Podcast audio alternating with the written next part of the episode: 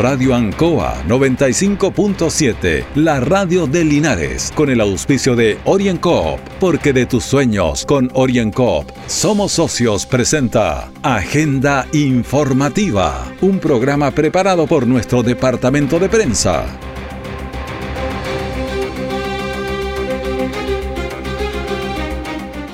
Muy buenos días a los auditores de Agenda Informativa en Radio Ancoa, lunes 21 de diciembre de 2020 ya en verano porque hace dos horas se inició a las 7 de la mañana con dos minutos, el sol se alineó con el trópico de Capricornio, ocasionando el solsticio y estamos en verano.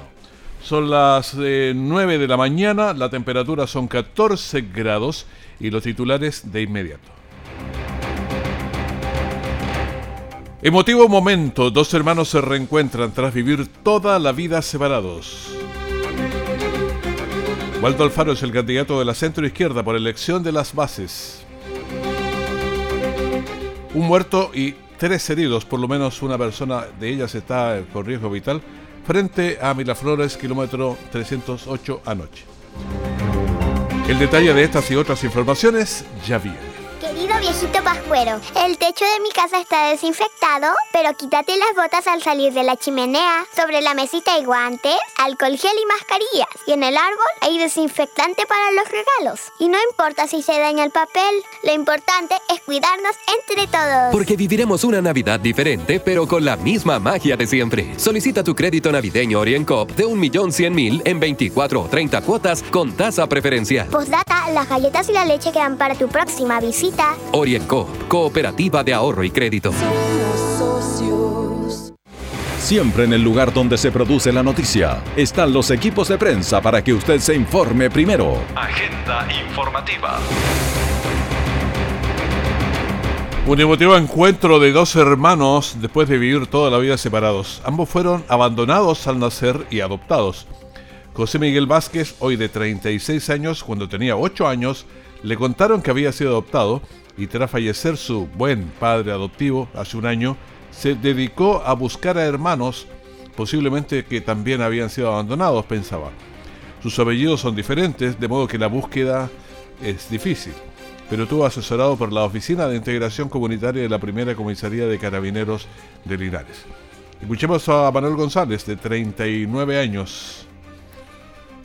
Yo fui a también así como dijo el hombre, yo fui en una casa me dejaron botado. Yo fui de dos meses que me echaron ahí, en una bolsa de basura. Así fue mi historia. No me, me en esta, en no estaría aquí con mi hermano. Aquí. Difícil, impactante su declaración, abandonado en una bolsa de basura, pero ahora está con su hermano José Miguel Vázquez, de 36 años, que fue la persona que buscó eh, hizo todo este trabajo con carabineros.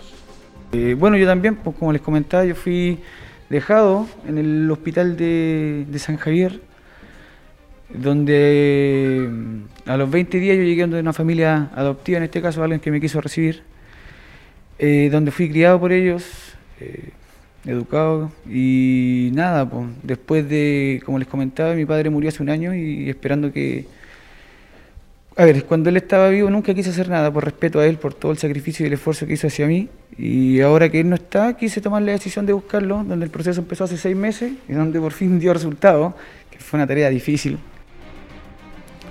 Sí, obviamente fue una tarea muy difícil. El momento del encuentro fue sobrecogedor.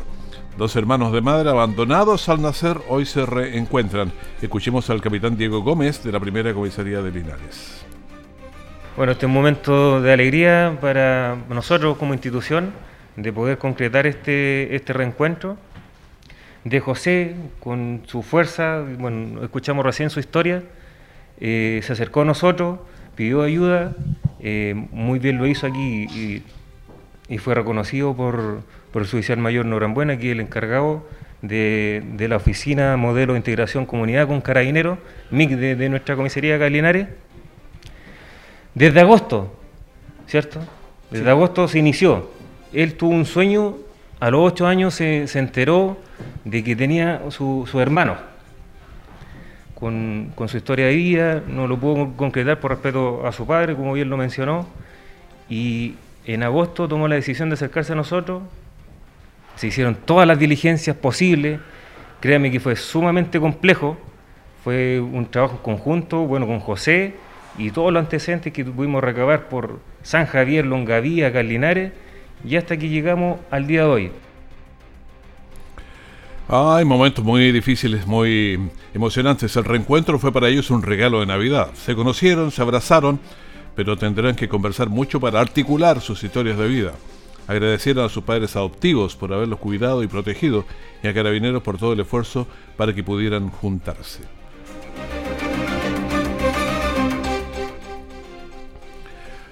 Ayer hubo un accidente grave en la carretera en el sector Miraflores que dejó una persona fallecida y tres personas heridas, una de ellas en estado gravísimo que fue llevada a Talca a las tres y media de la mañana y ahí se está monitoreando qué ocurre.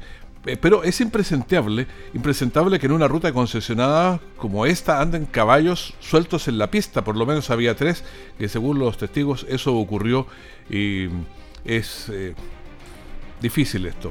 Escuchemos al comandante Sergio Saldías de Longaví. Nos encontramos trabajando en un rescate vehicular, ¿cierto? En la, cercano al cruce de Miraflores. Eh, a la llegada de nuestro personal nos encontramos con una eh, escena bastante eh, oscura, ya triste, porque tenemos que lamentar el fallecimiento de una persona. Ya el conductor del automóvil lamentablemente fallece de forma instantánea. Eh, tenemos tres lesionados más, de los cuales uno de ellos está eh, eh, bastante grave. Ya fue trasladado de forma inmediata por personal SAMU.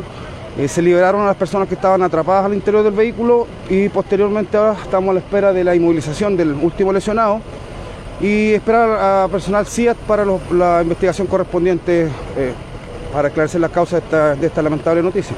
Entendemos que se habrían cruzado unos caballos. Sí, según una de las, ocupantes del vehículo, eh, se atravesaron unos caballares, ya uno de los cuales fue impactado por este vehículo, ocasionando la lamentable y triste noticia que estamos dando en este momento.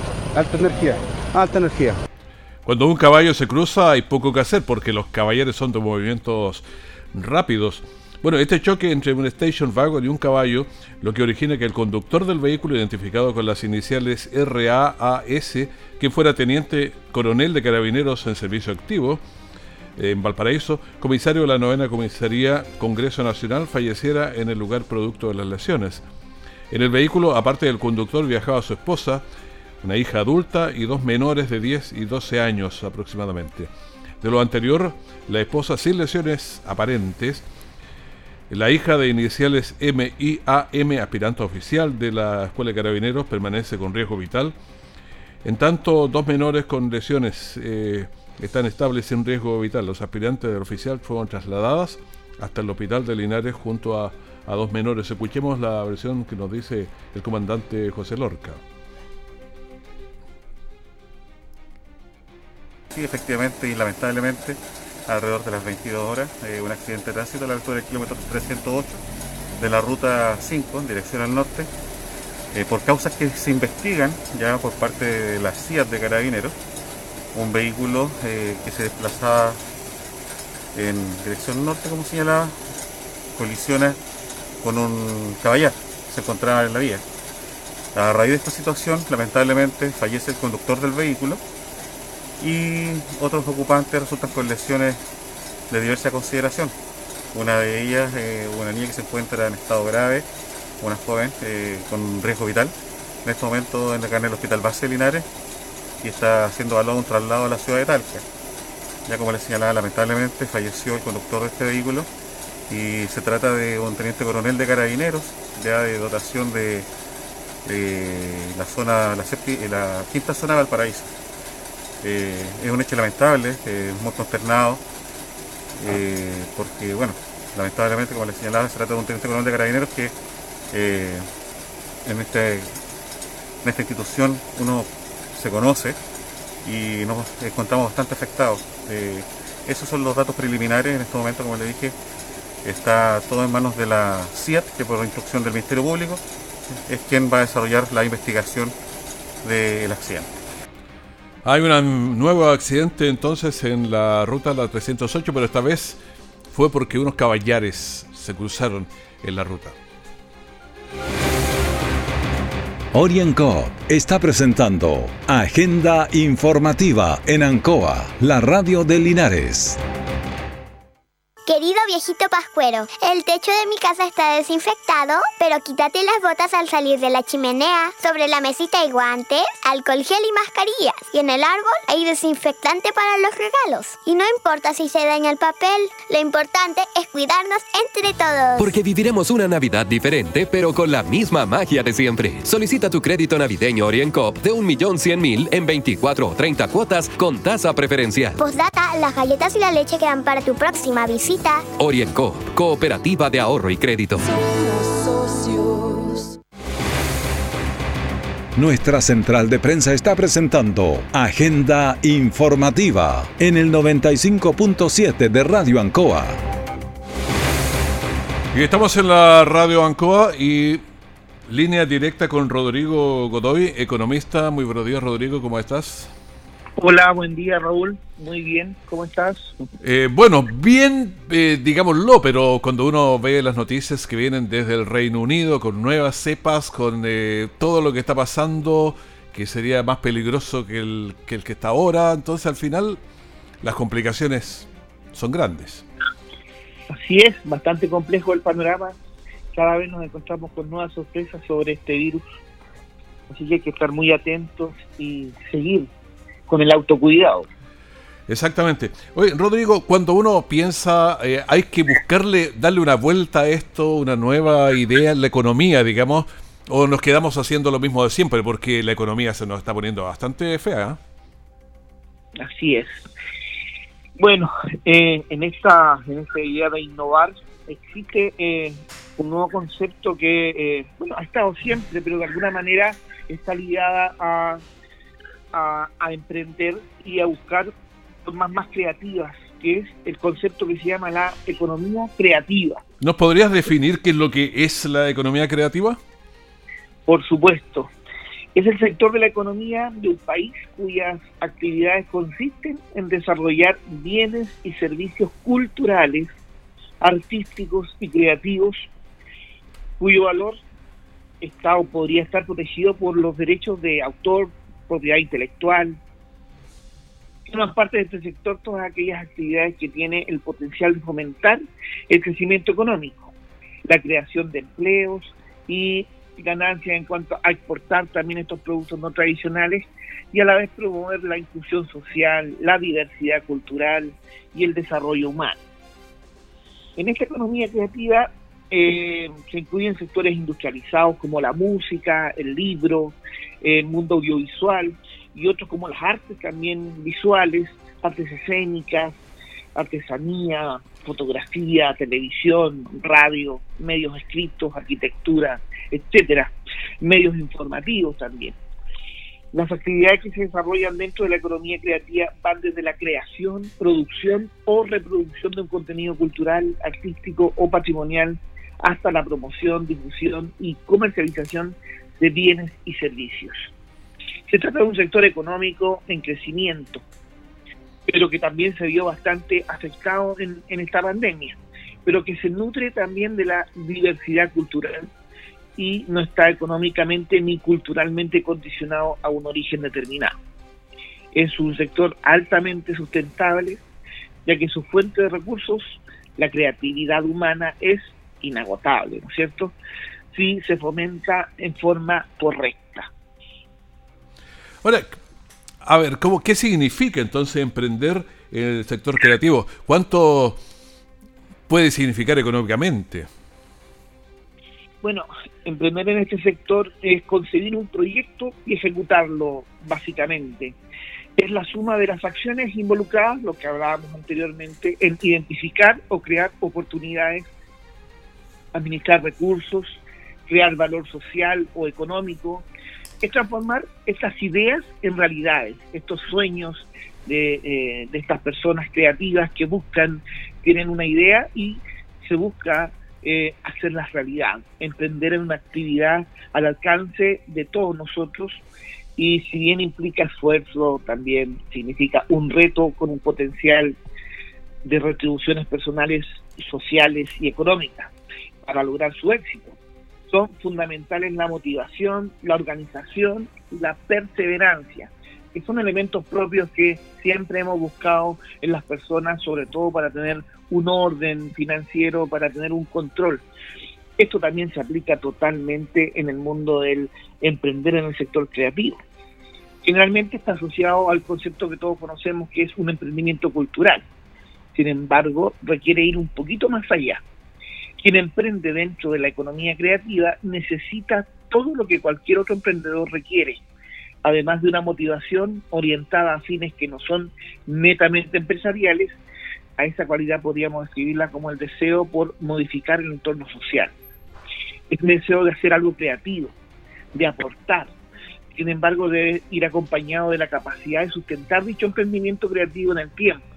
La pasión puede estar dirigida a cambiar nuestro entorno, puede guiar la voluntad por conservar o dar acceso a determinado patrimonio o difundir una disciplina artística particular.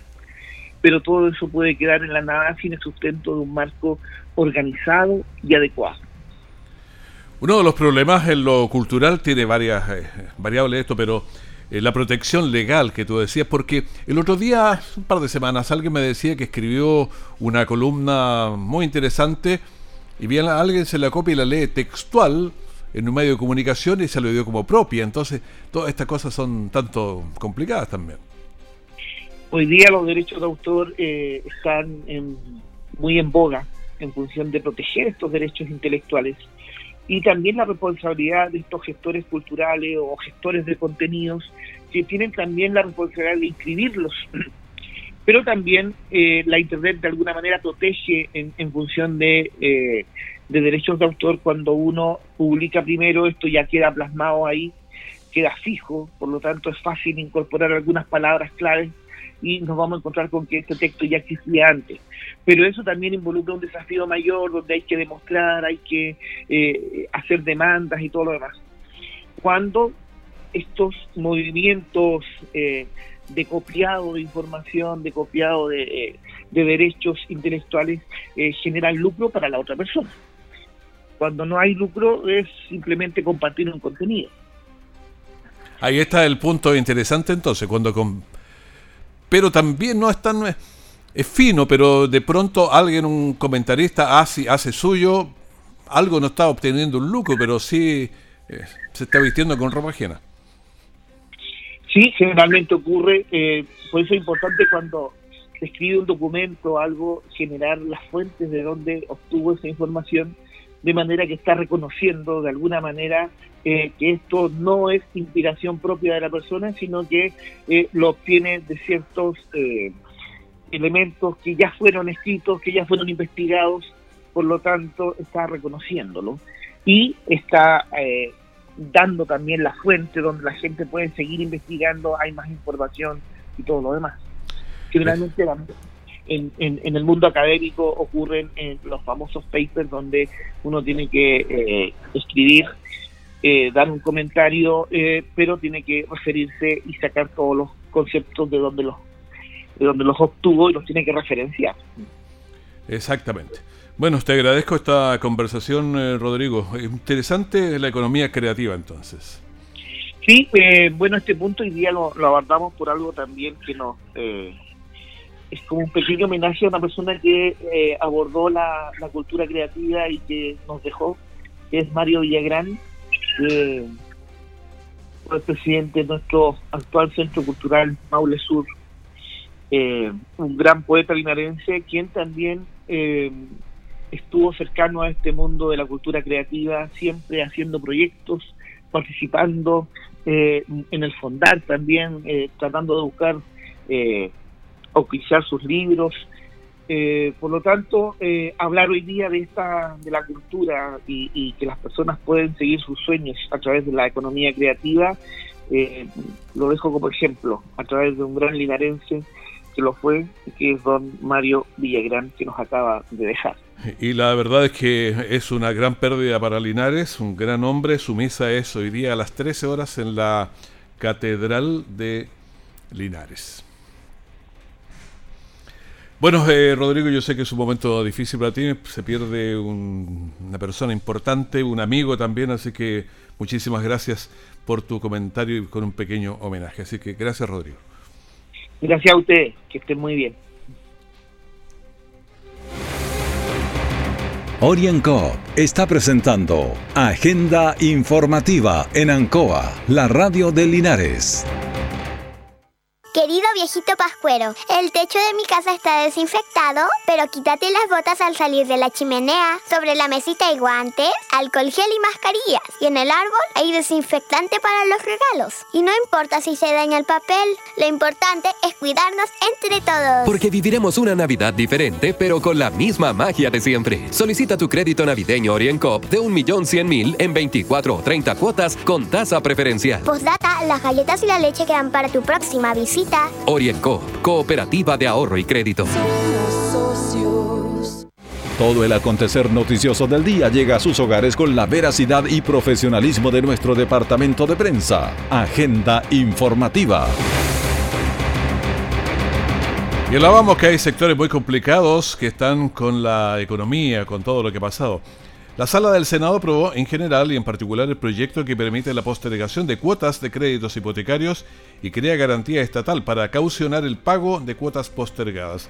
Escuchemos al senador Juan Antonio Coloma. El 59% de las deudas de la familia chilena tiene que ver con deudas de crédito hipotecario. Y es razonable porque es la forma de tener una vivienda, que es la aspiración de todos. En tiempos de pandemia se hace difícil pagar las cuotas. Y eso genera una falta de cumplimiento que es muy complicado. Por eso que es tan relevante la ley que se acaba de aprobar. Bueno, esta ley tiene aspectos importantes para la repactación que los deudores deben manejar.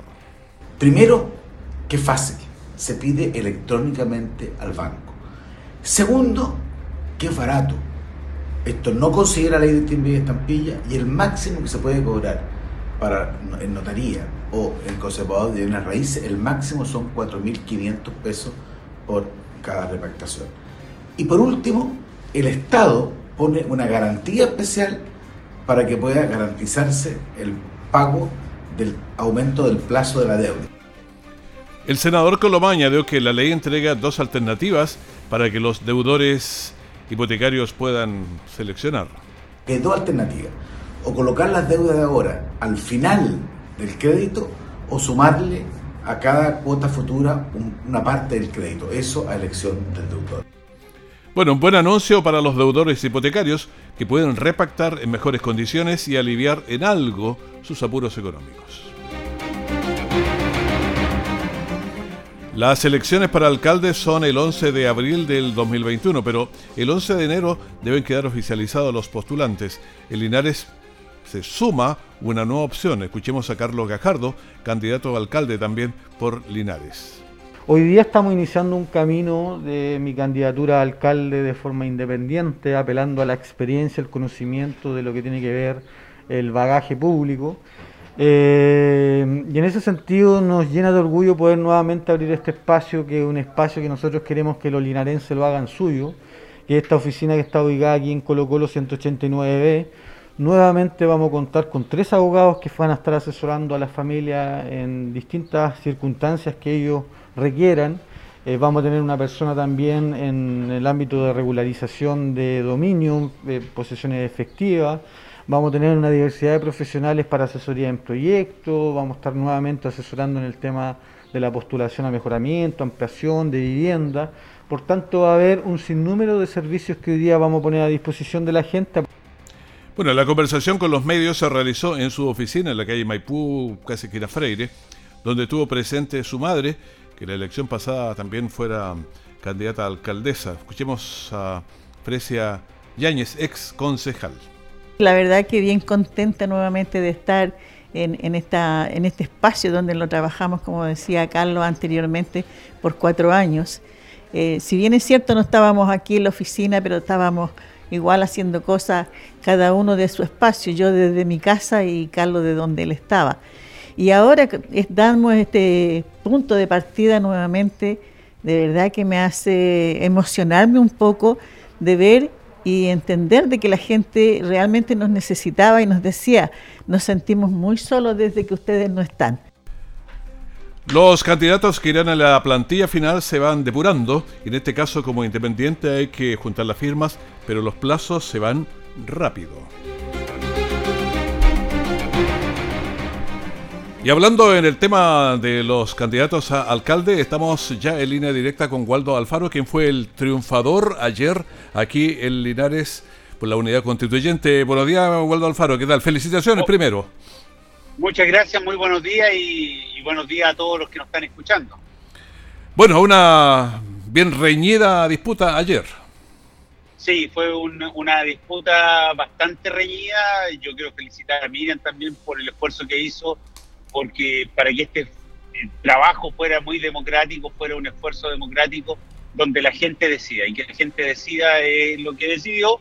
Gané por una cantidad estrecha de votos, pero aquí hay que ganar con un voto más y, lo logramos. Y eso me da mucha satisfacción, lo recibo con mucha humildad y con un agradecimiento enorme primero a la gente, a mi equipo que estuvo trabajando todo voluntario y, a toda la gente que nos colaboró y nos dio ideas y nos, gente de, de Linares que vive y no vive en Linares que están colaborándonos.